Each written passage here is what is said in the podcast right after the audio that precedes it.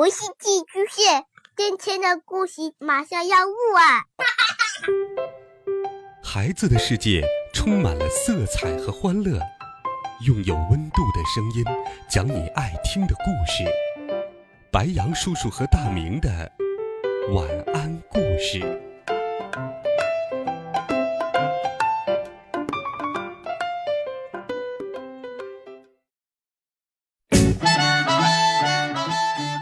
小朋友们、同学们，大家好，欢迎收听白羊叔叔讲故事。今天，白羊叔叔继续给你准备了神奇、好听、有趣的冒险故事。我们继续来听。一直在做梦，下。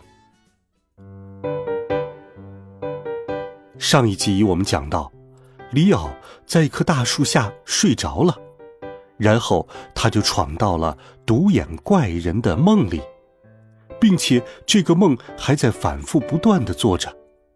他怎样才能脱离梦境呢？他想到了一个好办法，那就是去买一个闹钟。我自言自语的说着闹钟，一个女人听到了我的话，对我说：“你如果想买闹钟，就去钟表匠那里吧。”哦，钟表匠在哪里？在那座高高的钟楼的楼顶。那个女人指着不远处的钟楼说：“我谢过了那个女人，朝钟楼走去。我爬上楼顶，走进钟表店。店里有好多钟表，滴答滴答的响个不停。我在里面寻找钟表匠，却怎么也找不到。”打扰一下，我高声喊道：“有人吗？”在钟表的滴答声中，我几乎听不到自己的喊声。但是令我高兴的是，钟表匠听到了我的喊声，从角落里的一个大钟的里面走了出来。他也是一只眼镜，还戴了副单片眼镜。哈，你准时到了。你知道我要来，我很惊讶。不知道，但是这里有好多钟，每个钟上显示的时间都不一样，所以你无论什么时间来都没有关系，因为至少有一个钟显示你准时到了。然后他就微笑着问我：“你有什么需要吗？”我想买一个闹钟，闹钟，一个闹钟。钟表匠一脸疑惑：“闹钟是什么呀？”我很吃惊，钟表匠竟然不知道闹钟是什么。闹钟就是你睡觉前在闹钟上设定一个时间，它会在你设定的时间响起，把你从睡梦中叫醒。钟表匠问：“为什么你需要闹钟把你叫醒呢？”“因为我需要从梦中醒来。”“可是你看上去很清醒啊！”“你现在看我觉得我很清醒，是因为你在我的梦中，我是在梦中遇见了你，也就是说，我现在是在做梦。我想醒过来。”你不愿意见到我吗？钟表匠问。不，我很高兴见到你，但是我现在想醒过来，我需要一个闹钟把我叫醒。我努力解释。钟表匠困惑的看着我，还是不明白我的意思。最后，他说：“我这里只有催眠钟。催眠钟是做什么的？”你设定一个时间，到了那个设定的时间，催眠钟就会响起。一听到响声，你就会睡着了。我不知道如何是好，我需要一个能够把我从梦中唤醒的钟。钟表匠却说，他那里只有会让人睡着的钟。一个会让人睡着的钟对我来说有什么用呢？如果我醒不了，会发生什么事呢？我不知道该怎么办，只好对钟表匠说：“好吧，催眠钟或许能够帮我摆脱这个梦境。”钟表匠把催眠钟卖给了我，我离开了钟表匠，在一条长凳上坐了下来。我把催眠钟的时间设定在一分钟后，然后把它放在身边等着。叔叔说着，往后坐了坐，靠在扶手椅的椅背上。廖叔叔，当催眠钟响起时，发生了什么？格雷厄姆问。催眠钟一响，我就闭上眼睛睡着了。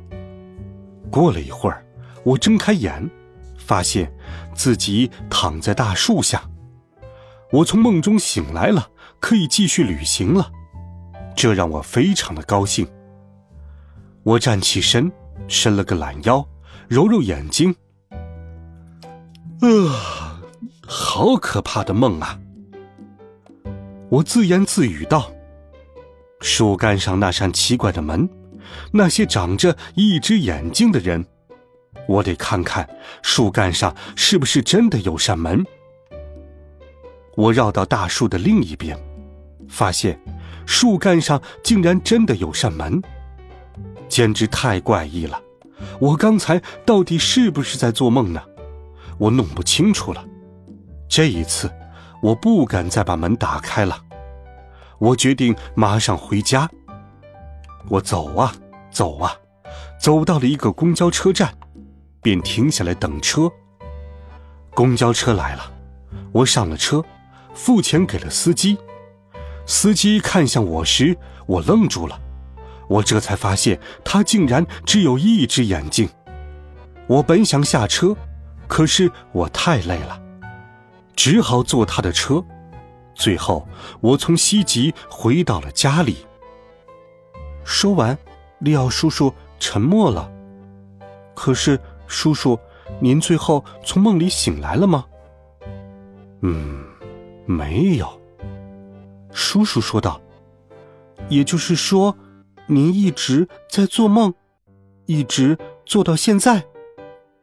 是的。那您还能看到长着一只眼睛的人吗？格雷厄姆问：“有时能看到。您想从这个梦里醒来吗？”我问。“不，我不想醒来。能和你们坐在一起，给你们讲我的冒险故事，这是个非常美好的梦。”利奥叔叔说着说着就笑了，我和格雷厄姆也笑了。哦，差点忘了。我把在医院里吃剩的糖给你们带来了。他把手伸进衣服口袋里，抓出了一把糖，放在桌子上。这糖特别好吃。叔叔走后，我和格雷厄姆坐在阳台上，吃利奥叔叔从梦里带回来的糖。利奥叔叔的梦真有趣，格雷厄姆说。也就是说。我们是在和睡梦中的利奥叔叔说话，对吗？嗯，是的，你说的对。格雷厄姆很少赞同我，在我的记忆里，格雷厄姆从不对我说是，他总是说我是错的，还说我什么都不会做。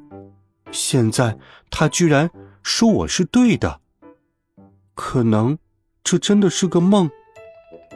我想，但是。我什么也没有说。叔叔每个星期三都会来看望我们，给我们讲他的冒险故事。格雷厄姆腿上的石膏很久以前就拆掉了。有时候他本来应该去踢球的，但是他会问妈妈能不能待在家里听利奥叔叔的故事。他还说他可能会把利奥叔叔讲故事当成一项新的。课外活动。